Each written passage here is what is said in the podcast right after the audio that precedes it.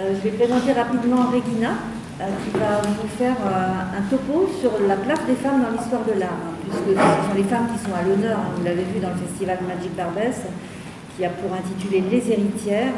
Et donc l'idée étant de mettre en lumière, comme toujours dans ce festival, à la fois le quartier Barbès d'Or et ses richesses. Et parmi ces richesses, on a surnommé les pépites, il y a les femmes artistes, et c'est très bien d'avoir mis à l'honneur, il y a aussi des hommes artistes bien sûr qui, vivent et qui travaillent à Barbès, mais euh, c'est vraiment formidable d'avoir mis les femmes à l'honneur dans un quartier qui euh, est souvent considéré euh, comme masculin ou par certains aspects de, l'espace public. Et en fait, il y, a, des femmes extraordinaires, des hommes aussi, mais des femmes qui créent. Et l'idée, c'est de mettre le projecteur sur elles. Donc Regina Atsiperou va vous présenter, elle est donc chercheuse, docteur et chercheuse en sociologie. vous avez fait une thèse qui éclairait l'accès des femmes à des positions qui historiquement étaient euh, occupées exclusivement par des hommes, et plus particulièrement, et là c'est plus pointu, euh, dans la musique traditionnelle grecque, la place qu'ont su prendre les femmes instrumentistes pour jouer des instruments qui auparavant étaient joués exclusivement par des hommes. Donc ça, c'était le sujet de votre thèse. Et euh, je crois savoir, vous avez étudié les modalités de cette, cette introduction des femmes dans les instruments de la musique traditionnelle grecque, euh, les conséquences de cette féminisation, je pense, peut-être aussi ses limites. Et actuellement, vous êtes en post-doc, c'est ça? Et vous travaillez toujours, je crois, sur les problèmes de genre dans les orchestres.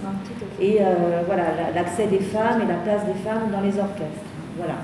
Donc je vous laisse la parole pour euh, nous parler d'un grand sujet, la place des femmes dans l'histoire de l'art. Ben, merci beaucoup. Euh, merci tout d'abord euh, à toutes les organisatrices et les organisateurs. Merci pour l'invitation et euh, merci au public aussi. Ça fait plaisir, je pense, à, toutes ici de, se revoir hein, un peu. Donc, je, suis donc, oui, surtout sociologue de la musique et, des questions de, genre. Donc, je, vais essayer de voir un peu euh, rapidement un panorama, moins finalement peut-être historique, même si c'est important de revenir là-dessus, mais aussi sur les inégalités euh, hommes-femmes dans euh, les mondes de l'art. Donc peut-être pour, pour commencer, c'est c'est devenu une habitude, mais je commencerai moi aussi par la question posée dans un article de l'historienne de l'art nord-américaine Linda Nochlin qui avait intitulé son article à l'époque Pourquoi n'y a-t-il pas eu de grands artistes femmes? euh, Un titre euh, provocateur bien évidemment pour essayer de revenir sur le fait que euh, finalement la question est très probablement mal posée et que le processus historique a beaucoup à faire là-dedans. Avant d'aller un peu plus loin, je, souhaitais aussi rappeler, parce que je trouve ça émouvant et que ça permet aussi de, penser cette question des femmes dans l'art, euh, Virginia Woolf qui dans Une chambre à soi euh, euh, écrit la trajectoire imaginée d'une sœur merveilleusement douée, comme elle dit, de, William Shakespeare, et comment, à son époque, quels obstacles elle aurait rencontrés à son époque pour ne pas pouvoir finalement avoir la même carrière que euh, William Shakespeare. Euh, globalement, euh, l'idée c'est de revenir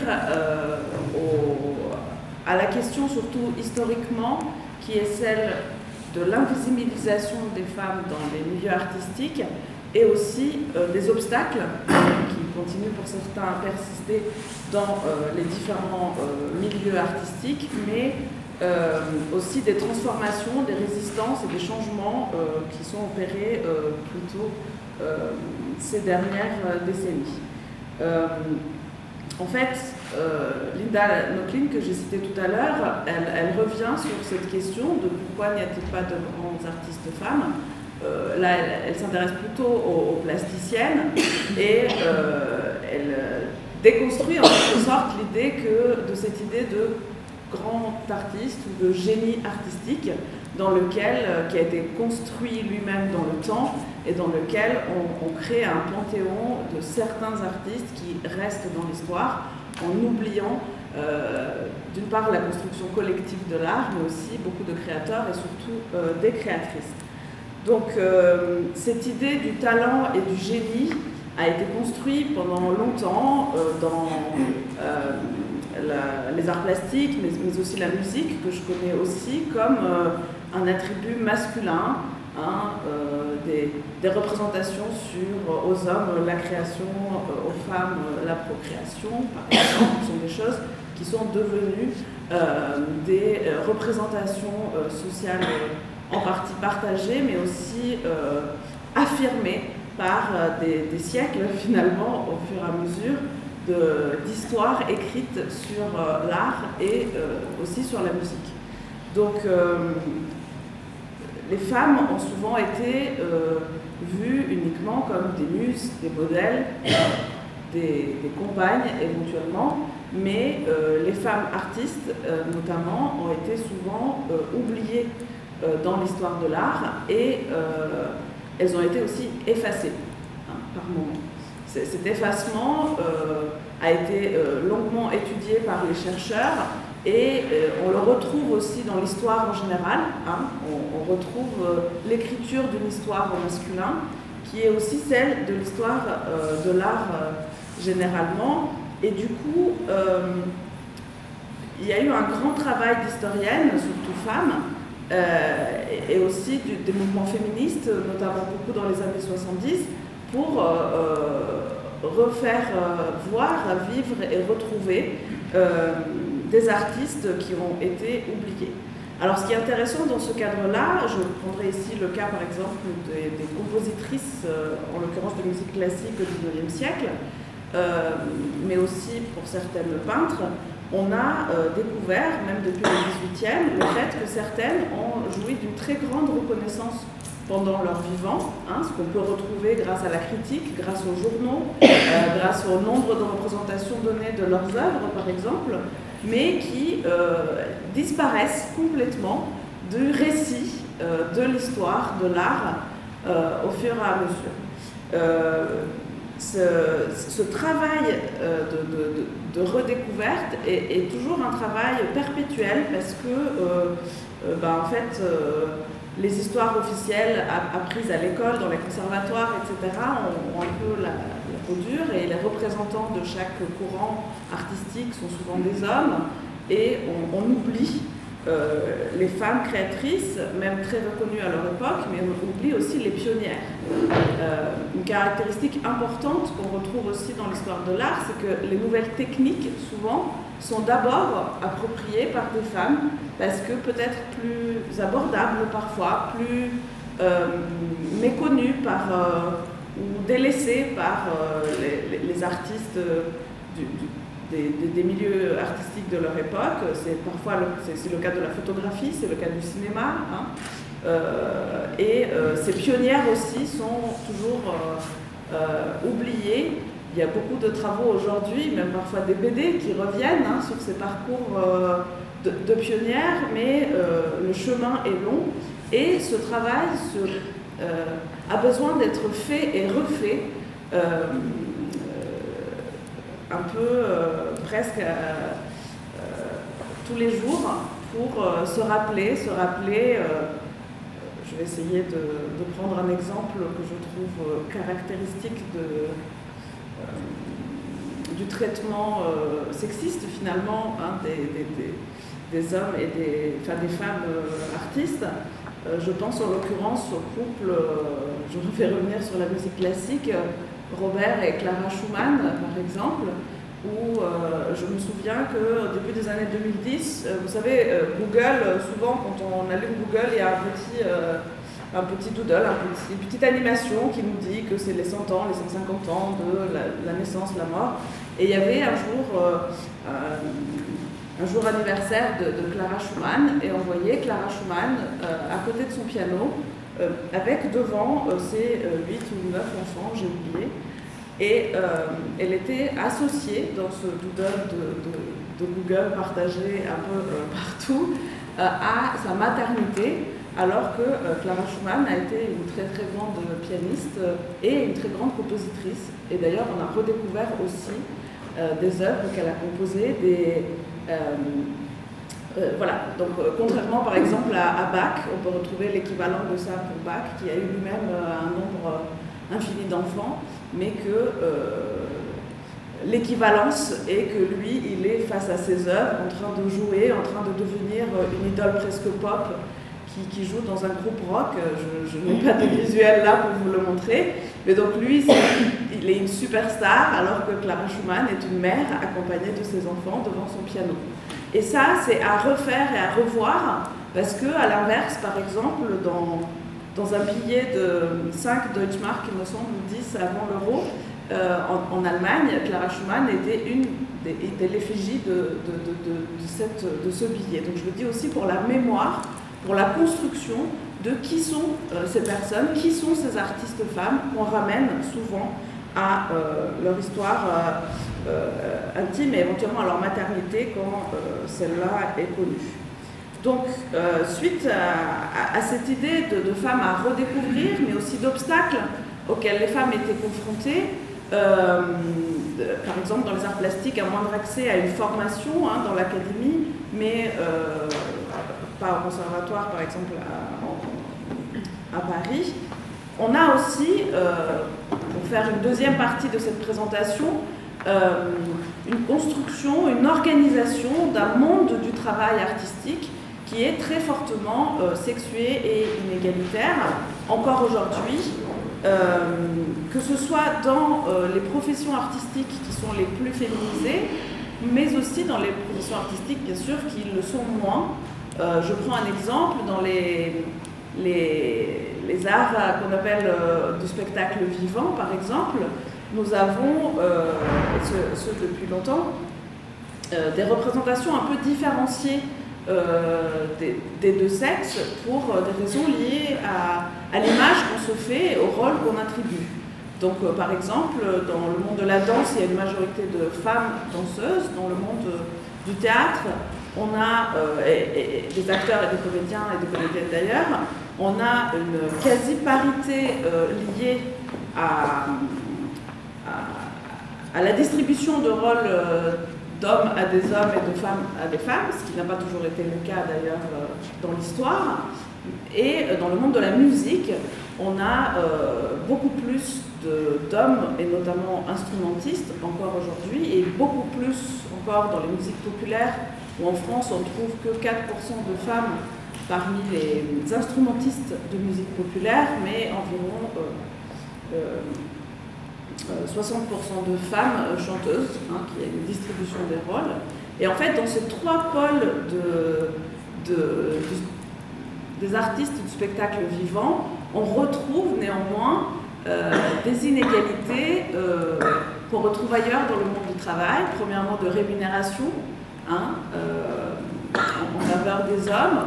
On retrouve aussi des inégalités liées à la place parfois donnée, vous savez, il y a des débats notamment sur euh, euh, les comédiens et les comédiennes, les acteurs et les actrices, sur euh, la part, les rôles, le, les discriminations, notamment à l'âge, auxquelles sont confrontées plus les femmes que, les hommes, et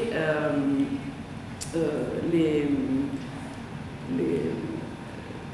et, aussi, enfin, pardon, euh, des effets aussi de, plafond verre, c'est-à-dire de difficulté euh, d'accéder aux positions euh, les plus rémunératrices, les positions de direction, les positions de, pouvoir, etc. Que ce soit des chefs d'orchestre, des, directions d'établissements culturels, des programmations, euh, de programmation d'œuvres, hein, des femmes ou des hommes, etc. Donc ça, ce sont des choses qu'on connaît globalement, mais comme je ne veux pas prendre beaucoup, beaucoup euh, de temps pour revenir euh, sur ces questions-là, on, voit aussi des choses qui changent et des résistances. Catherine Geoffroy, que je remercie, a dit tout à l'heure que j'ai travaillé sur un processus de féminisation, hein, d'accès des femmes dans, un milieu euh, de travail artistique masculin. Et euh, il y a plusieurs milieux artistiques euh, auxquels les femmes ont de plus en plus accès.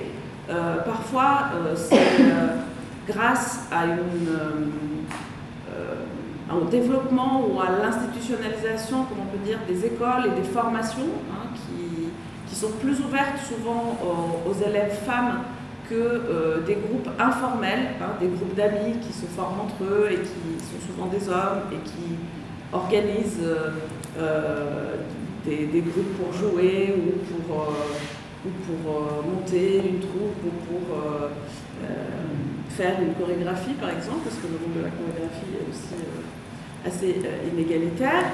Et donc parfois l'institutionnalisation de certains apprentissages dans les arts populaire également a permis à des femmes de, plus entrer dans, ces milieux du travail et d'être moins confrontées à des mondes plus fermés euh, d'hommes. Et, euh, et peut-être dernier point, pour ne pas faire durer très longtemps ce, cette présentation, je, pourrais y revenir, hein, j'ai un peu déçu, je ne veux pas être très très longue.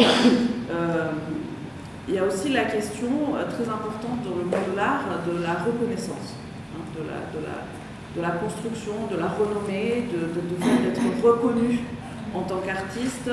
Et euh, cette question de la reconnaissance, elle est euh, également très égalitaire, inégalitaire. Premièrement, comme je l'ai dit tout à l'heure, dans la, la mémoire historique, hein, la construction de ce qu'on appelle le canon, une espèce de panthéon dans chaque art, de, qui sont les meilleurs, qui sont les premiers, qui sont euh, les plus forts, euh, qui, évacuent euh, très souvent les, femmes artistes, mais aussi la renommée faite par la critique, faite par le fait de, réussir à, vendre plus ou moins et à vivre plus ou moins de son art, parce que cette renommée et cette reconnaissance est souvent en lien avec une valeur possibilité de, reconnaissance et de valeur euh, économique.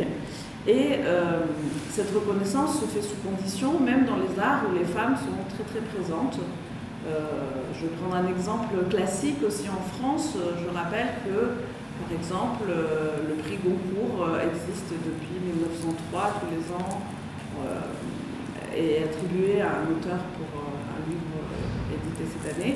Et il n'y a eu depuis 1903 que 12 femmes qui ont obtenu le, prix Goncourt. Or, euh, j'imagine que euh, euh,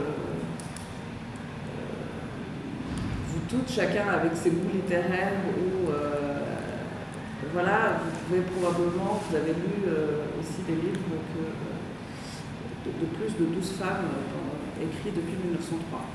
Et si je dis ça, c'est aussi parce que le prix Goncourt, ce n'est pas en soi le prix lui-même qui est peut-être intéressant, mais il est une marque de reconnaissance qui amène par la suite, ça on le voit bien, euh, une augmentation assez spectaculaire des ventes et une, un accélérateur hein, euh, dans la carrière euh, grâce à des possibilités de publier, de continuer à être publié, etc. Donc ça, ça, a en même temps une valeur symbolique Hein, de cette reconnaissance, ça a en même temps une valeur économique euh, directe et ça a en même temps une valeur de, voilà, de, de donner la possibilité de continuer à. On voit bien que dans les mondes de l'art, euh, partout en général, les, les, les artistes euh, ne sont pas tous et toutes à la question d'avoir ou pas le prix concours ou être dans les finalistes. C'est aussi un monde de grande précarité un monde dans lequel, quand on fait de l'art, en règle générale, on, doit faire aussi plein d'autres boulots hein, euh, pour, euh, pour, vivre, ou parfois parce qu'on a envie à côté, mais souvent c'est pour permettre, euh, nous permettre à, faire ce travail artistique. et c'est différent métiers euh, à côté peuvent être en lien avec son art, c'est-à-dire ça peut être par exemple de l'enseignement, ça peut être euh, euh, de la critique ou autre, mais ça peut être aussi des choses qui n'ont absolument rien à voir, hein, un métier alimentaire qui permet par ailleurs d'avoir la, possibilité de, de faire ce qu'on aime et ce qu'on a envie de faire. Et dans ce cadre-là, de ces multiples activités des artistes et des galères qui vont avec, euh, très souvent, encore une fois comme dans d'autres milieux professionnels, mais peut-être de manière différente, la sociologue Delphine Audier a parlé de la triple journée des femmes écrivaines en l'occurrence, c'est-à-dire de l'idée que la maternité notamment et les tâches domestiques et, familiales incombant dans les mondes du travail, surtout aux femmes, les femmes écrivaines auraient une journée de travail alimentaire, une journée de travail familial et souvent une nuit hein, de travail d'écriture, par exemple. On voit bien que cela pèse plus lourdement, hein, encore une fois, peut-être pas spécifiquement, mais quand même plus lourdement, sur les carrières féminines et produisent des obstacles. Néanmoins, et pour finalement terminer cette présentation, on voit aussi qu'il y a de plus en plus de collectifs, parfois non mixtes, des collectifs de femmes artistes, des présentations euh, de femmes artistes revendiquant des manières un peu différentes de, réussir à être reconnues, de poser ces questions-là, des collectifs souvent artistiques euh, militants de plusieurs manières. Et euh, qui, réussissent à euh, déplacer un peu ces frontières, à poser ces questions et à revendiquer euh, plus d'égalité dans, le monde, euh, dans les différents mondes de l'art et dans chaque métier en particulier. Et bien évidemment, parmi l'évolution de ces mouvements, on a aussi, depuis quelques années maintenant, la question de la reconnaissance aussi, dernier point, malheureusement pas très joyeux non plus, des violences, de l'existence de violences sexistes et sexuelles dans les mondes de l'art, euh, notamment très médiatisées par le mouvement euh, MeToo, hein, et, de plus en plus euh, diffusées, en tout cas permettant d'avoir des témoignages du poids aussi dans les carrières des femmes artistes ou même de leur formation des artistes de, euh, des violences sexistes et sexuelles particulières à ce milieu, euh, contre lesquelles, euh, encore une fois, des femmes artistes courageuses se sont battues et se battent encore ces dernières années. Voilà, je vais finir sur cette note en même temps un peu dure et en même temps peut-être encourageante par son côté combatif. Et je vais laisser la parole à, à la suite de la table. Alors avant d'interroger euh, nos, femmes artistes sur euh, leur création, leur rapport aussi au quartier euh, Barbès, hein, c'est l'objet aussi de ce festival, je vais peut-être les présenter puisque tout le monde ne connaît pas chacune de ces artistes ni ce qu'elles font, ni ce qu'elles fait. je vais commencer par Marie, donc Marie Piémontaise, qui est comédienne, auteure, metteur en scène, euh, vous avez fait longtemps partie de la compagnie euh, Louis Brouillard de Joël. Euh, vous étiez, on peut dire, une actrice phare, hein, enfin une des actrices phares au moins. puis vous avez rejoint Florent Fauchel, qui avait créé une autre compagnie qui s'appelle Anna, Studio. Voilà. Alors lui-même, si j'ai bien compris, il est à la fois plasticien, metteur en scène, enfin il est assez polyvalent. Et c'est une compagnie de théâtre et de cinéma qui fait essentiellement de la mise en scène. Et donc, euh, au sein de cette compagnie, euh, vous, développez une création assez multiforme, où vous mêlez à la fois euh, des, des, formes hybrides de mise en scène, mais qui font intervenir la photo, le cinéma, dans des espaces de représentation eux-mêmes très divers, hein, pas forcément standards. donc vous avez ben, une grande inventivité et vous développez vraiment votre création dans des tas de domaines très différents.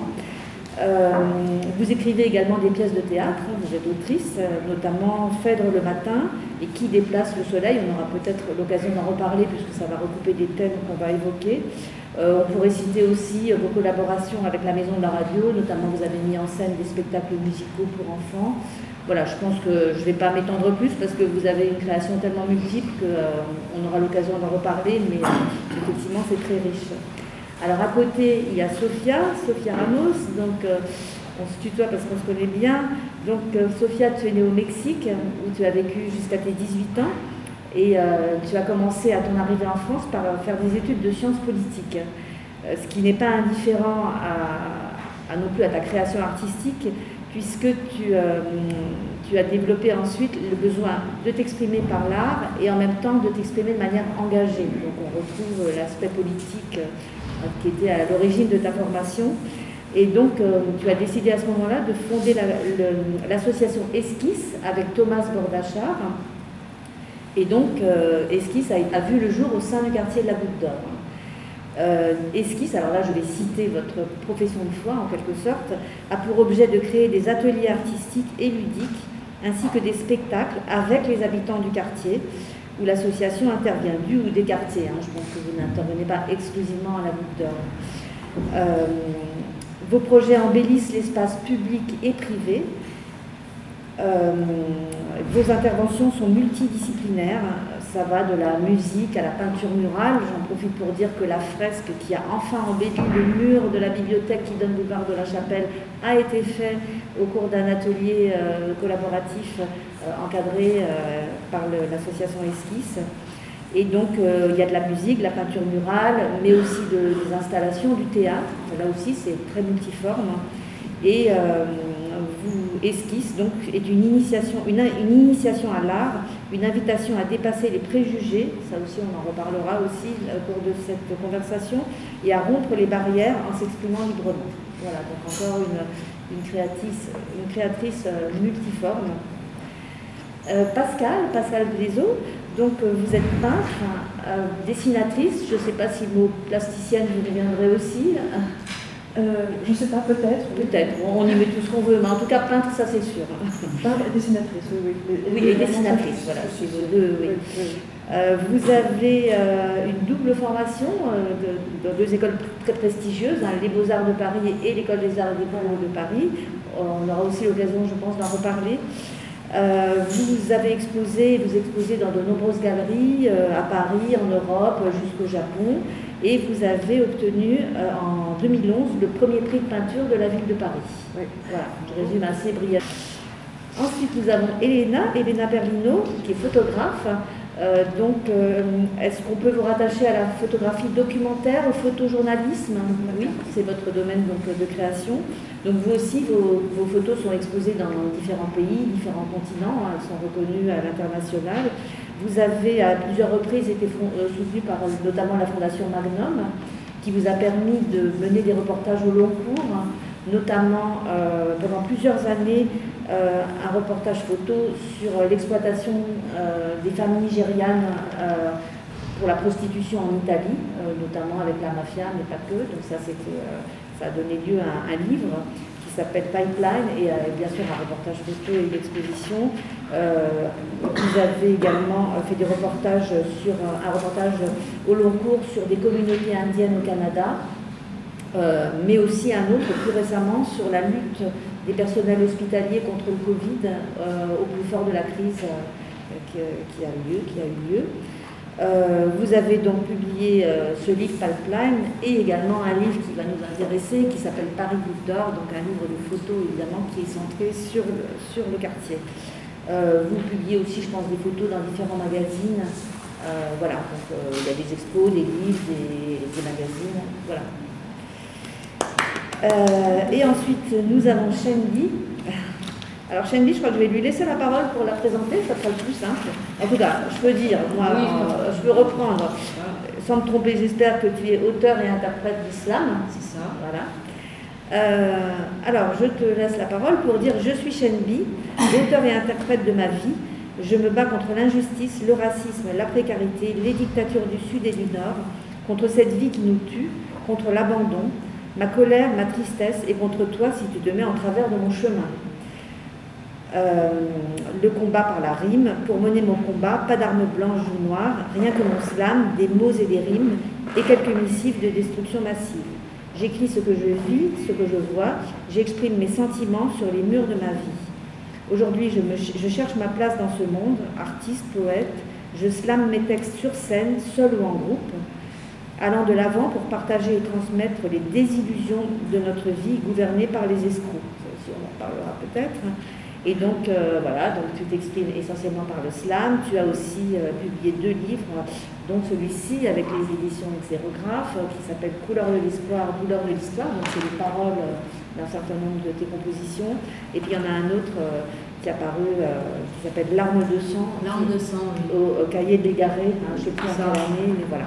En 2006 Voilà. L'arme de sang est sortie en 2006, euh, Les couleurs de l'espoir et les douleurs de l'histoire sont sorties en 2010 euh, chez les xérographes avec Pascal. Ensuite, euh, en quelques mots, je suis arrivée du nord de la France, Valenciennes. J'avais euh, 22 ans. J'ai posé mes, valises à la Goutte d'Or et puis j'y suis restée très très longtemps. Donc j'ai fait 2001, 2001, 2010. 9 ans, ensuite j'ai dû, euh, j'ai pris un autre appart, j'ai eu une petite fille, mais euh, j'ai toujours mené euh, mon envie, et j'ai écrit d'ailleurs aussi des textes sur Barbès, la Goutte d'Or évidemment, parce que j'ai toujours cette attache, cette proximité, c'est un peu, on l'a dans le cœur, on l'a aussi dans le sang, parce que quelque part, ben, moi j'étais prise par ce quartier et très, très, euh, très, comment dire, un peu partout, dans les ateliers avec Ego, euh, j'ai fait des ateliers avec Barbara Fleury, bon après j'ai fait des fait une résidence avec Lissy, avec Rachid, enfin voilà, toutes ces années, ben, j'étais toujours en action au niveau de la musique, du slam. Bon, aujourd'hui c'est différent parce qu'aujourd'hui ben, j'ai grandi. Euh, je suis plus en colère comme avant. Et ça m'a fait beaucoup, beaucoup de bien d'évoluer après euh, ce deuxième livre que j'ai sorti aux éditions euh, ben, Xérographes. Et, euh, mais j'ai jamais lâché le- la musique ni le slam, même si euh, euh, ce milieu est un peu euh, mec, quoi. il y a beaucoup d'hommes et euh, c'est pas facile. euh, euh, quand j'étais pas maman, moi j'y allais, pas de problème, c'est moi, c'est Shenby, il n'y a pas de souci, je fonçais sur les scènes et tout. Aujourd'hui, c'est beaucoup plus différent et je vois les choses beaucoup, beaucoup plus différemment euh, en tant que femme, surtout. Et est-ce que tu. euh, alors, déjà, je me posais toujours la question euh, que- qu'est-ce que ça veut dire Shenli Pourquoi est-ce que tu t'appelles Shenli Bah parce qu'en fait, quand je suis arrivée à la, bah justement, à la Goutte d'Or, on allait au 54 rue Mira. À l'époque, c'était un musée avec, bah, il y avait Simon, il y avait un accueil pour enfants, il y avait un, un animateur qui s'appelle Rachid, je crois, je sais plus très bien. Et euh, bah, en fait, euh, C'est pas un musée. ouais, c'était euh, bah, une espèce de squat, mais, euh, un squat d'artiste. voilà, un squat d'artistes, mais il y avait beaucoup d'artistes, et puis beaucoup, il y avait quand même un accueil pour les enfants, où il y avait euh, peinture, dessin et, et plein d'autres choses, quoi. Et euh, ben, là-bas, on m'a appelée chienne de vie. Ah ouais. Mais c'était pas péjoratif. Chienne de vie Ben, pour nous, c'était pas péjoratif, parce que bah, c'est vrai que j'avais une chienne de vie. D'accord. Donc, euh, il a fallu transformer chienne de vie en chienne vie. Et euh, après, en transformant ça, ben, je me suis aperçue que comme je viens du Nord, euh, si on enlève le S et on enlève le B, ben, ça fait un. Bizarrement. Voilà. D'accord. D'accord. La petite blague, quoi. Et tu es, euh. Et tu es autodidacte, je suppose, euh, tu n'as pas, tu pas de formation, tu as non, appris aucune formation musicale. Je remercie mon pote Lorenzo qui m'a beaucoup appris au niveau de la musique. Aujourd'hui, j'ai encore beaucoup. euh, j'ai l'oreille qui s'est vachement développée et j'entends tout, quoi, musicalement. Avant, j'entendais rien, c'était très difficile pour moi de chanter avec, euh, devant le public, quoi. Mm. Mais bon, je me débrouille. Alors, je vais passer euh, à Elena, donc, pour un peu le même genre de question. Quel, est euh, votre parcours, hein, votre formation? Quels sont votre parcours et votre formation? Oui, alors j'ai un parcours atypique. J'étais euh, étudiant à l'université en littérature italienne et cinéma. Et à 28 ans, j'ai compris que je voulais être en contact avec les gens plus ordinaires du monde. Et j'ai commencé à être photographe pendant 20 ans. Donc j'ai laissé mon master euh, dans les terroirs et depuis euh, j'ai commencé à travailler avec la presse. Et après, c'était des fondations qui soutenaient le travail. Et je suis arrivée à Paris en 2012, donc ça fait presque 10 ans. Parce qu'à 40 ans, je me suis dit, euh, il faut changer. J'avais besoin de changer euh, par rapport à, plein de choses et c'était les, moments. À un âge que d'habitude, bon, on a déjà des euh, repères, on dit, bah, à 40 ans, on ne bouge pas trop. Dans l'imaginaire collectif, je veux dire. Une femme avec un enfant tout seul, peut-être ça, ça pose des problèmes si on autre chose à la- au foyer. Mais j'ai horreur des classifications en général, donc euh, même pour ce qui me concerne, je cherche de, pousser mes limites. Et venir ici, c'était au début euh, pas évident, mais je suis très contente de l'avoir fait pour euh, le niveau professionnel, pour les rencontres qu'on fait tous les jours. Et donc, euh, on peut tou- toujours, euh, je pense, euh, choisir d'être nous-mêmes, même si ça peut être difficile. Et là, dans mon cas, je ne pouvais pas vraiment partir dans quatre- coins du monde pour faire des photos comme avant, avec un enfant en bas âge. Et donc, je me suis concentrée sur le quartier parce que c'était comme partir dans sans continent, sans payer les tic- tickets d'avion. Et donc, euh, ça, c'était aussi le défi. Donc, euh, choisir euh, la, zone de confort où on habite, on grandit, pour découvrir l'altérité à notre langue, des autres traditions, des cultures différentes, et chercher de- des liens avec ça. Donc, je pense que la, beauté de la photographie, c'est qu'on a, on peut toujours devenir photographe n'importe quand, à n'importe quel âge, on peut utiliser n'importe quel appareil photo. Et ça, c'est bien parce qu'il n'y a pas de limite dans les sens. Si on veut, être danseuse, il faut décider ça plutôt vite. Mais si on veut être photographe, il y a toujours la possibilité de le faire. Et c'est important la vision, euh, d'avoir une vision, qu'est-ce que je veux raconter et euh, qu'est-ce que je peux faire pour aller jusqu'au bout. Ça, c'est le seul, euh, je pense, le seul problème, arriver jusqu'au bout de quelque chose. Et en tant que femme, je pense que j'ai jamais vraiment senti la pression d'être femme photographe, mais bon, il y a d'autres euh, problèmes. Pour moi, par exemple, c'était de vaincre l'essence de culpabilité par rapport à, partir à faire des photos quand en famille. Parce qu'en fait, demander, pour moi, un grand tabou, c'est demander de l'argent. C'est jamais la première question, c'est la dernière question. Et en fait, euh, je pense que les femmes, n'ont pas vraiment l'habitude. Avec les clients, euh, n'importe qui, euh, c'est difficile de parler d'argent parce que déjà, on s'amuse à faire des photos, tu ne veux pas être payé pour ça. Donc c'est ça, en fait, euh, un petit peu la- défi. Voilà. D'accord. On pourrait, on dire ça d'autres formes d'art, mais oui, Oui, c'est- oui, intéressant cette, cette question de l'argent qu'on n'ose pas demander quand on est une femme. Oui, oui, j'ai parlé en général, D'accord. pas sur ma Ouais, photographie. ouais. Alors ça paraît peut-être plus naturel à des hommes. Moi, j'ai des grands problèmes et je suis en train de travailler sur ça. D'accord. Alors Pascal, vous-même, euh, tout à l'heure je disais que vous aviez une double formation euh, aux beaux-arts et aux arts déco. Oui. Alors c'est-à-dire euh, les beaux-arts, on imagine, c'est la peinture pure, c'est les artistes, voilà, Oui, c'est le- un peu plus éthérés, même si c'est c'est certainement un cliché. Les arts déco, c'est plus des arts appliqués où on est. euh, Oui. Est-ce que comment vous conciliez, enfin, comment est-ce que les deux se retrouvent dans ce que vous faites? Alors en fait, euh, euh, je pense que le- la partie art déco, c'était uniquement destiné à, à me permettre de, de, de- de- de trouver un, un travail un peu plus rémunérateur que ma, ma peinture ou mes dessins. Parce que je- pour moi, c'était évident, en tout cas les, les premières années, maintenant ça va un peu mieux, mais je ne pourrais pas en vivre, en tout cas pas dans un premier temps.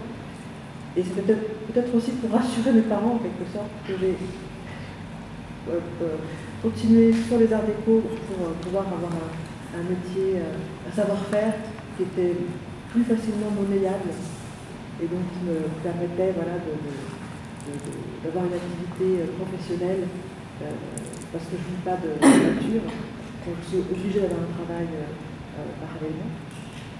Et donc les arts déco m'ont permis ça.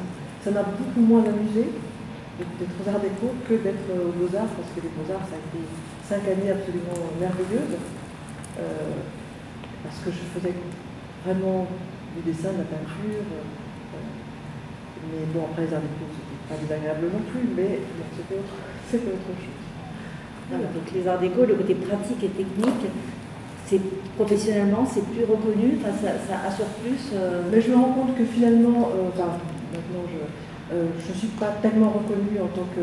Enfin, je fais du graphisme, mais je pas tellement reconnue non plus en tant que, graphiste. Mais ça n'a pas d'importance en fait. Bon, c'est, vraiment plus un- une activité euh, euh, pour le quotidien. Mais, euh, mais c'est vrai que c'était les, les beaux-arts qui m'ont en fait, pouvoir me dire, même si de façon un peu. euh, euh, sans oser vraiment dire, mais ça m'affirmait déjà un peu plus comme étant une, une artiste. Enfin, même si c'est un peu. La légitimité par rapport à ça, elle est, compliquée, même encore moins pour. Mais euh, elle commence à, à se- à mettre en place davantage. Mais c'est vrai que grâce à Pascal Desmazières, par exemple, les xérographes, ben, ça en arrivant dans le quartier ici avec Victor, bon, ça s'est pas fait tout de suite, mais depuis quelques temps, le- cette rencontre avec Pascal, ça m'a donné aussi un peu comme ça une espèce de, de- de- visibilité nouvelle, de- de- J'ai l'impression que les femmes, c'est peut-être banal de le dire, je crois qu'il y a un livre qui s'est appelé Le complexe de l'imposteur, mais ont toujours un problème à se trouver légitime. Moi, je- c'est- je- même pour des artistes quand même, euh, ben voilà, qui ont fait carrière, euh, il y a toujours ce problème de se trouver légitime et que les beaux-arts, euh, c'est pas forcément pour moi. Ben, moi, j'ai travaillé 5 ans aux Arts Déco à la bibliothèque. Il y a, il y a 75% d'élèves femmes, d'étudiantes femmes, 74 je crois. Je ne sais pas si c'est pareil aux Beaux-Arts. J'ai l'impression que c'est plus masculin parce que peut-être que les hommes ont moins de complexe à se déclarer artistes peintres et voilà, créa- créateurs, tandis que les femmes, elles sont plus, encore une fois, dans les clichés, dans le concret et dans le besoin ben, d'assurer aussi leur avenir. euh. Euh, ouais, après, même en fait, ça, dépend des expériences de chacun, mais c'est vrai que c'est arrivé très souvent quand on, on est dans un homme, une femme, la personne, l'interlocuteur ou l'interlocutrice, pose la question qu'est-ce que vous faites? En général, si c'est l'homme qui dit moi je suis artiste, je suis peintre, euh, tout de suite la- l'attention est focalisée sur lui. Si, la, la, la femme, si c'est dit je suis peintre, c'est moins, ça passe un peu plus euh, derrière. On- on sous- enfin, c'est moins vu tout de suite en. c'est comme si la personne n'avait pas bien entendu en fait. Voilà, On a tous, on a tous connu ça, je pense. Euh, Sophia, est-ce que, tu, as eu une formation artistique? Parce que tu as, tu as étudié les sciences politiques, donc euh, ça mène pas forcément directement aux arts plastiques. Que- comment est-ce que tu y es arrivé, enfin, en tout cas d'un point de vue de la formation? Oui, bah ouais, moi j'ai pas du tout de formation artistique. Et euh, en fait, moi j'ai une bourse pour venir faire des études ici en France, ce qui m'a ramené ici. Au début, moi vraiment je voulais travailler dans la politique, je voulais revenir au Mexique et changer l'éducation, toute la corruption, mais je me suis vite euh, déçue et rendu compte que c'était peut-être pas ma voie. Et donc j'ai fait, moi j'ai fait Sciences Po, parce que c'était une bourse euh, que, que j'ai eue, parce que je fais un lycée français au, au Mexique, et j'ai eu cette opportunité de partir de mon pays et, et de voir autre chose. Et, et en fait, euh, il y a eu toujours euh, en moi, je pense, une envie de m'exprimer. Moi, au, départ, j'ai fait de la musique quand même, j'étais je sais pas, genre presque toute ma vie dans une chorale, on a fait des tournées en Europe et on a fait plein de choses et ça m'a beaucoup marqué, mais, mais c'est surtout, j'ai fait une année d'échange à, à Montréal, j'ai fait de l'histoire de l'art et, et aussi j'ai rencontré un organisme qui s'appelle Execo et avec qui, en fait, euh, ils avaient une philosophie euh, comme quoi tout le monde était capable de, de faire de la philosophie et, et de faire de l'art aussi. Et c'est comme ça que j'ai commencé à, à m'imbiber un peu de ça et accompagner des, des- artistes. Et en fait, quand je suis arrivée à Paris, et il fallait que, ben, que je fasse le titre de séjour et tout, du coup, j'ai un, un boulot que je n'aimais pas du tout, c'était être consultante. Et du coup, j'étais frustrée et à ce moment-là, c'est quand euh, j'ai décidé qu'il fallait que je fasse une autre chose et que je voulais que ce soit lié avec l'art. C'est là où j'ai rencontré Thomas du coup et, et qu'on a qu'on est venu à la Coupe d'Or et qu'on a commencé à faire des ateliers juste comme ça à la sauvage dans, en Square Lyon et on a et on avait proposé de faire un collage et tout et, et après tout s'est fait un peu naturellement parce que c'est vrai qu'à la Coupe d'Or, ben, d'une part, il y a une grande richesse enfin, des, des, des habitants, de, son- histoire et aussi enfin, associative. Enfin, assez, assez dingue parce que du coup, on a, on a rencontré l'écomusée Et l'écomusée nous a proposé d'en venir, on fait résidence, on demande le fonds de participation des habitants et on commence à faire, euh, c'est là où j'ai peut-être apporté un peu ma touche mexicaine, mais on fait des animaux, et moi je dis bien on fait des alebrijes, donc des animaux un peu, très colorés et du coup, et du coup on, a, on a fait des ateliers ouverts à tous, c'est un projet qui a été très beau et qui a, a, permis de, de, décorer la fête de la victoire, c'était ça à la base, c'était la fête de la couleur 2018, je pense. je pense que c'était l'édition 2018. Et, euh, et c'était un projet qui nous a donné beaucoup de confiance dans le fait enfin, du concept qu'on avait créé, que c'était à la base, en fait, euh, nous au début on ne se disait pas on est artiste, nous on se disait on est des personnes qui veulent partager à travers l'art et on se rendait compte comment, avec, euh, en faisant les gens peindre quelque chose eux-mêmes euh, qui disaient comme non, mais moi je ne sais pas peindre, nous à la base non plus. Du coup, c'est quelque chose qui cassait des barrières et nous permettait de, ben, de peindre ensemble et surtout de rassembler des gens. Enfin, dans ce projet, je me rappelle, il y avait une femme en l'occurrence, ouais, elle était blanche et tout, disait comme, et, et, qui, avait participé, elle disait comment ça m'a fait bien, parce que moi au début j'avais peur euh, des jeunes qui sont juste là en face, nana.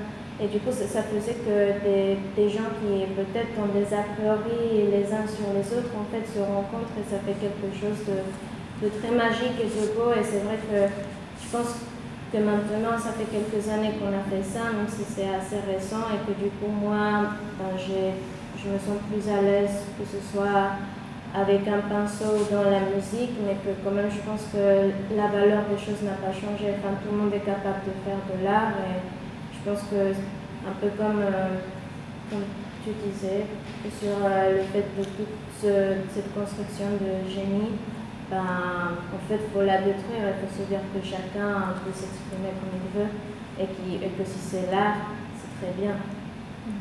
Et tu parlais de ton implantation dans le quartier, du fait que toutes les rencontres qu'on y fait ben, sont en même temps euh, donnent confiance, donnent des idées, euh, sont une source d'inspiration. Marie, est-ce que euh, quel est votre rapport avec le quartier? Est-ce que est-ce que c'est pour vous une source d'énergie, d'inspiration? Vous y vivez hein? Est-ce qu'il se retrouve aussi d'une manière ou d'une autre dans vos créations? Voilà. Oui, donc j'y habite, j'y travaille. Hein. Euh, j'y habite depuis euh, une quinzaine d'années. C'est un quartier qui était mythique pour moi quand j'étais enfant parce que j'ai grandi, euh, je suis née, j'ai grandi en Algérie. Et donc, il y avait le phare de Paris-Barbès. Certaines personnes même y allaient en vacances et revenaient.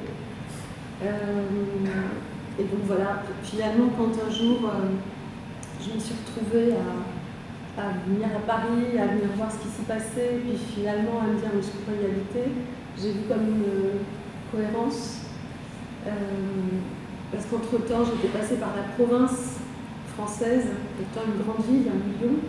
Et à l'époque, parce que ça a beaucoup changé, Lyon, je trouvais que partout en France, il fallait, comment dire, la France a changé beaucoup, mais à l'époque, euh, je sentais trop fort l'appartenance euh, locale quand j'étais dans un endroit, dans une ville de province. Je ne sais pas si je suis claire. Et à Paris et ici, tout à coup, je sentais euh, une possibilité euh, de faire un chez moi possible avec des gens, avec peut-être tous les gens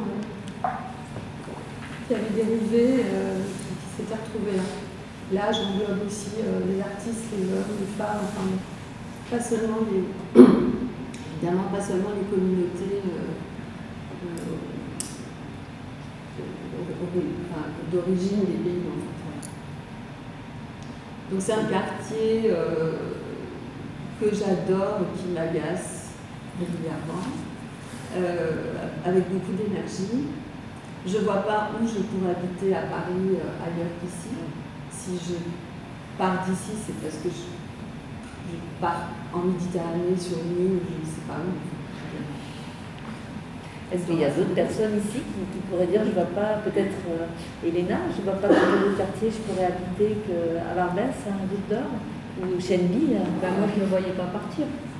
Parce que qu'est-ce qui, vous, qu'est-ce qui vous attache particulièrement à ce quartier? Est-ce que c'est le, le, fait, comme vous le disiez, de, vous n'avez plus besoin de voyager, euh, voyager sur place, si je peux dire Est-ce que c'est. Euh, on sent aussi dans votre œuvre, en tout cas, euh, Elena, euh, dans ce livre magnifique, hein, Paris euh, c'est à la fois, ça va à l'encontre de tous les clichés des, photos qui stigmatisent Barbès, comme on a pu en voir dans la presse à une certaine époque.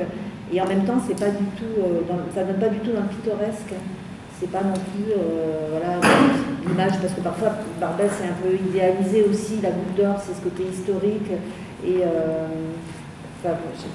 qu'est-ce qui, vous, qu'est-ce qui vous attache à ce quartier? Qu'est-ce qui vous a donné envie de, de faire ce livre? Pour moi, comme photographe, c'est l'intérêt de, trouver tous les jours quelque chose d'intéressant pas forcément positive. Hein. Je veux dire, il y a aussi une violence que j'aime bien exprimer, sans... mais ces contrastes qui sont partis aussi de l'être humain, euh, c'est bien démontré dans leur, euh, dans toutes leurs euh, dimensions. de chercher de montrer les différentes nuances, c'est très riche et dense, le quartier. Et bon, après, au niveau de vie personnelle, des fois, je, je sens la fatigue et mais ça n'empêche que la richesse, ça, ça me laisse choisir à, chaque reprise d'être ici. C'est euh, enrichissant en fait. que ça, ça motive, ça donne des raisons pour euh, rester ici. Après, à niveau photographique, moi j'ai été étonnée chaque fois que j'ai sorti sans appareil photo, c'était dramatique parce qu'il y avait toujours quelque chose en lumière, en présence, en personne. ça m'intéresse beaucoup de euh, comment dire, photographier des éléments euh, ordinaires, mais qui euh, peuvent être extraordinaires en fait. La magie du lieu.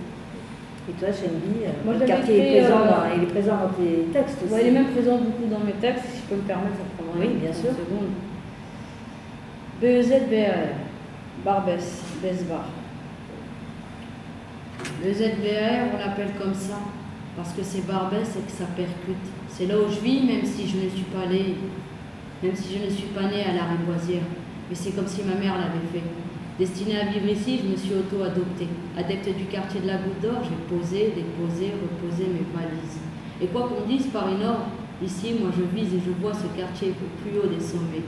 Jamais le laisser sombrer dans le décor. Représente le ZBAR, Barbès, La Chapelle, Plateau Rouge, Goutte d'Or, que vive le mélange des cultures. Chez nous, il y a du move, même si on voit rouge. Que stop les messes basses sur la populace. Trop d'assassins populistes font leur pré-liste, veulent du respect.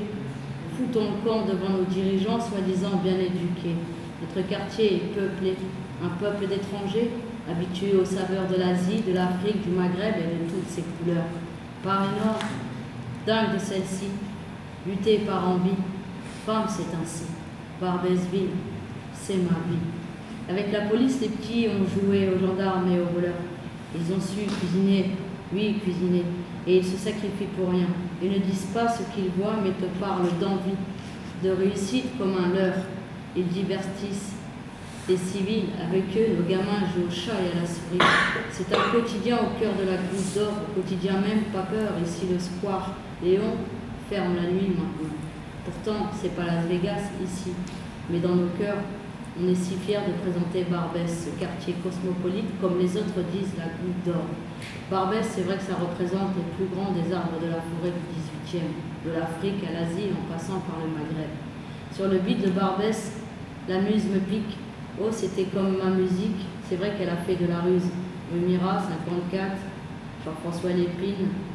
Je me souviens avoir pris mon pied à chaque fois que je t'ai trouvé.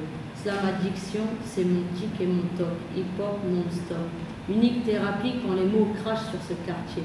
Je crée mon amour pour cette muse dans ma tête. Toutes ces lettres, je les écris en prose compulsive. Au nom de la goutte d'or, Barbès-Ville, c'est ma vie. Barbès n'est pas directement présent dans votre œuvre, enfin pas, en tout cas de manière apparente, mais comment est-ce que vous le vivez? Vous vivez dans ce quartier? Vous y travaillez aussi? euh, pas, mais en, fait, en quelque sorte, j'y vis presque parce que j'ai mon atelier, c'est un atelier collectif d'une association qui s'appelle euh, À titre provisoire. Donc c'est on est 15 euh, euh, artistes plasticiens dans cet atelier qui est rue Saint-Mathieu. Et on est arrivé à. Enfin, l'aventure avec le quartier a commencé en 2010, en fait en juin 2010. On a dû quitter, l'association a dû quitter ses locaux à Belleville. Et par chance, on a trouvé un espace qui veut venir et qui, nous a, qui était fait pour nous, en fait, qui nous attendait en quelque sorte. Et donc on s'est installé là avec l'association. Et donc effectivement, moi, mon travail, c'est un travail où je suis dans, mon atelier. Et euh, il n'est pas directement lié avec le, quartier, pas de façon consciente, en tout cas pour le moment. Euh, euh, les interactions avec le quartier, en fait, elles se font en fait, avec les habitants. quand j'ouvre la porte de mon atelier, par exemple, parce que pour faire évacuer les, les vapeurs de térébenthine, bah, les gens s'arrêtent et ils viennent nous, parler, on, voilà, on échange de, trois mots. Euh, en même temps, c'est vrai que ce n'est pas un endroit où je vis, mais je rencontre beaucoup de gens, je, circule un petit peu, je vais faire mes courses. Euh, c'est un, quartier, c'est vrai qu'il y a plein d'énergie et de créativité. Et, euh, c'est vrai qu'on a l'impression que c'est un quartier aussi il y a beaucoup de, rencontres possibles. par exemple, rencontre Pascal Desmazières, les zérographes, ici, voilà, ce, soir, des personnes comme ça qu'on croise. Et donc, du coup, ça, même par rapport à la sensibilité qu'on peut avoir euh, par rapport à son propre travail, ça, je sens que ça, moi, il y a un travail qui se fait comme ça, euh, qui n'est pas, conscient. Je pense que le, le, thème de l'échange et de la rencontre euh, peut être décliné chez chacune d'entre vous, Marie aussi. Et vous avez euh, euh, ou bien ce qui se passe à Barbès, les migrations, hein, je crois que ça revient dans, une de vos pièces. Euh, ça enrichit le, mélange des cultures, les rencontres qu'on peut faire. Plusieurs d'entre vous, je crois, font, bah, notamment Sophia, font des ateliers avec des habitants du quartier. Vous, Elena, vous en avez rencontré et vous êtes même rentré dans leur vie privée, leur intimité, puisqu'ils vous ont ouvert leurs appartements. On voit des scènes voilà, assez privé, assez intime. Et euh, cette ouverture aux habitants du quartier, à ce qu'ils ont vécu, à leur histoire, hein, notamment beaucoup l'histoire des migrations, euh, qui est propre à ce quartier, je pense que ça suscite euh, chez beaucoup d'entre vous bah, l'acte de créer, parce que la culture, c'est quand même aussi l'ouverture à l'autre avant tout, et l'ouverture à, la nouveauté. Pour terminer, euh, je poserai une question. On n'aura peut-être pas le temps de faire répondre tout le monde, puisque Mélissa m'a dit qu'on avait peu de temps si on voulait que les personnes puissent poser des questions. Est-ce que. On arrête? Non, c'est pas ça, c'est juste qu'on va aussi projeter le teaser dont je parlais. Ah oui, alors voilà, on va, on va s'interrompre, ça fera une pause, et on va, on va projeter euh, bah, le clip de Chandy. Non, mais tu peux terminer, euh, non, termine la table ronde. D'accord, donc je voulais juste savoir euh, pour chacune d'entre vous si vous considérez que dans votre art, il y a une, dans votre art, dans votre création artistique, il y a une forme d'engagement, d'engagement euh, politique, social, féministe, euh, revendiqué ou pas, ou peut-être sous-jacent. Alors je pense que pour Shenli, c'est pas la peine d'aller épiloguer. Oui, il y a plusieurs. ouais. Elena? Bah, Je pense qu'on fait toujours de la politique après, ça dépend euh, de la personnalité de chacun. Je ne pourrais jamais aller en Afghanistan photographier les talibans, mais par exemple, j'ai choisi des sujets euh, sensibles que ça m'intéresse et je pense qu'on fait toujours des choix liés à un engagement quelque part. Oui, on sent bah, dans, dans, vos différents reportages, euh, que ce soit par, rapport aux prostituées, aux Indiens, enfin quand même les, les gens qui sont marginalisés, qui sont le travail sur les femmes a commencé en Italie en 2005 et en fait ça m'intéressait à rendre visible quelque chose d'invisible parce qu'on voit des femmes au bord de la rue, on ne comprenait pas trop, mais surtout je voulais montrer qu'il n'était pas seulement des prostituées, il était des femmes de 20 ans qui savaient qu'il avait d'autres aussi euh, possibles euh, classifications. Et donc ça c'était le début du travail, après on ne sait pas trop quand on commence. Euh, la formule, la forme que ça peut prendre un travail. C'est intéressant aussi avec la photographie. Pascal, je ne sais pas, mais euh, le fait que vous fassiez une peinture classique dans, ces, dans sa technique, hein, puisque c'est essentiellement de la peinture à l'huile, dans un monde où on est plutôt euh, dans l'art contemporain, sur d'autres formes qui sont promues, en tout cas euh, voilà, dans les musées d'art contemporain, peut-être que ça, en soi, c'est une forme d'engagement de défendre ce, mode d'expression.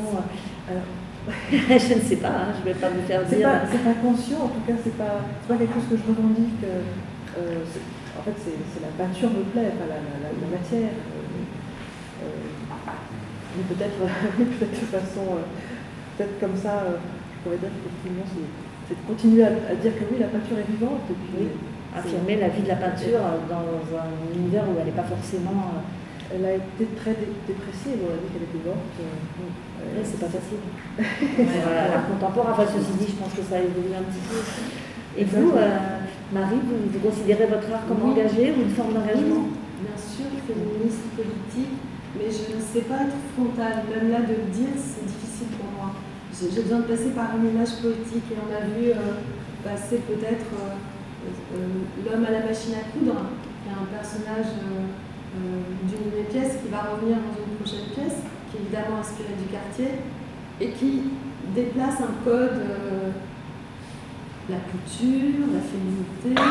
Bon, bah, dans ce quartier, il y a des hommes aux machines à coudre, euh, par exemple. Donc j'essaye toujours d'avoir un- une transcription euh, poétique de mon point de vue politique et féministe euh, et social, évidemment. Et pareil, on a vu aussi des ateliers avec des dames qui, mettent, qui ont des choses sur la tête, euh, d'essayer, même dans les, les ateliers, euh, de donner, de, même si c'est un moment, un petit moment, mais que ce soit très beau, très très beau. Défendre la beauté au milieu de voilà, d'un engagement euh, à vocation sociale et politique. Sophia, Oui, grave. C'est- oui, c'est complètement engagé, je pense que ce qu'on fait.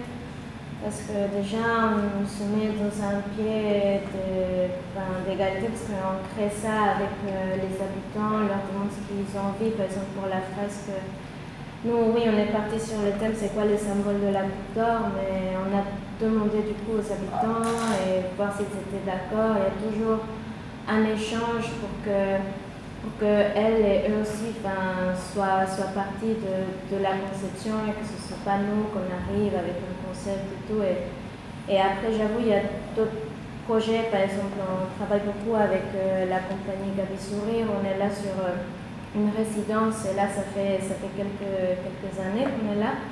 C'est fou parce que je vois des photos et les enfants, ils, ils étaient tout petits quand on est arrivé et là, ils grandissent très vite. Et, par exemple, aujourd'hui, il y a, il y a un gamin qui m'a dit qu'il est éco-délégué et c'est trop bien parce que parce qu'en fait, en fait, avec eux, la, la, terrasse, elle était avant c'était une poubelle, on est arrivé, enfin littéralement, et avec eux, on nettoie tous les jours, on enlève le sec les croustillants des plantes, enfin, on, on, a- on apprend, et, là, d'eux-mêmes, ils ont dépollué une autre partie de, de ils appellent comme ça, dépolluer, c'est trop une autre partie de l'immeuble, et du coup, enfin, je vois que quand même, il y a un il y a un impact dans le fait de, oui, on embellit sa vie parce que parce que c'est important, c'est important de se sentir bien où tu habites, c'est important de savoir qu'ils ont le pouvoir de changer ça. Et donc, euh, oui, dans ce quartier, il y a beaucoup de choses qui sont compliquées, où il y a des confrontations et tout, mais il y a quand même aussi cette énergie et, et je pense notamment à ces enfants qui grandissent aujourd'hui dans un monde qui qui ah, avec la technologie et ici, franchement, les violences policières, on va dire que ici c'est tout étrange. Donc, dans, un quartier très pris par euh, ces énergies, mais que eux quand même ils font des choses incroyables. Donc, euh, donc c'est important de les valoriser. C'est pour ça que pour nous c'est important de, une fois qu'on fait des projets-là de décoration et tout, de les exposer, que ce soit dans, le, dans leur quartier ou chez eux pour euh, voient comment ils sont capables d'embellir leur vie. d'accord. Merci. Donc on va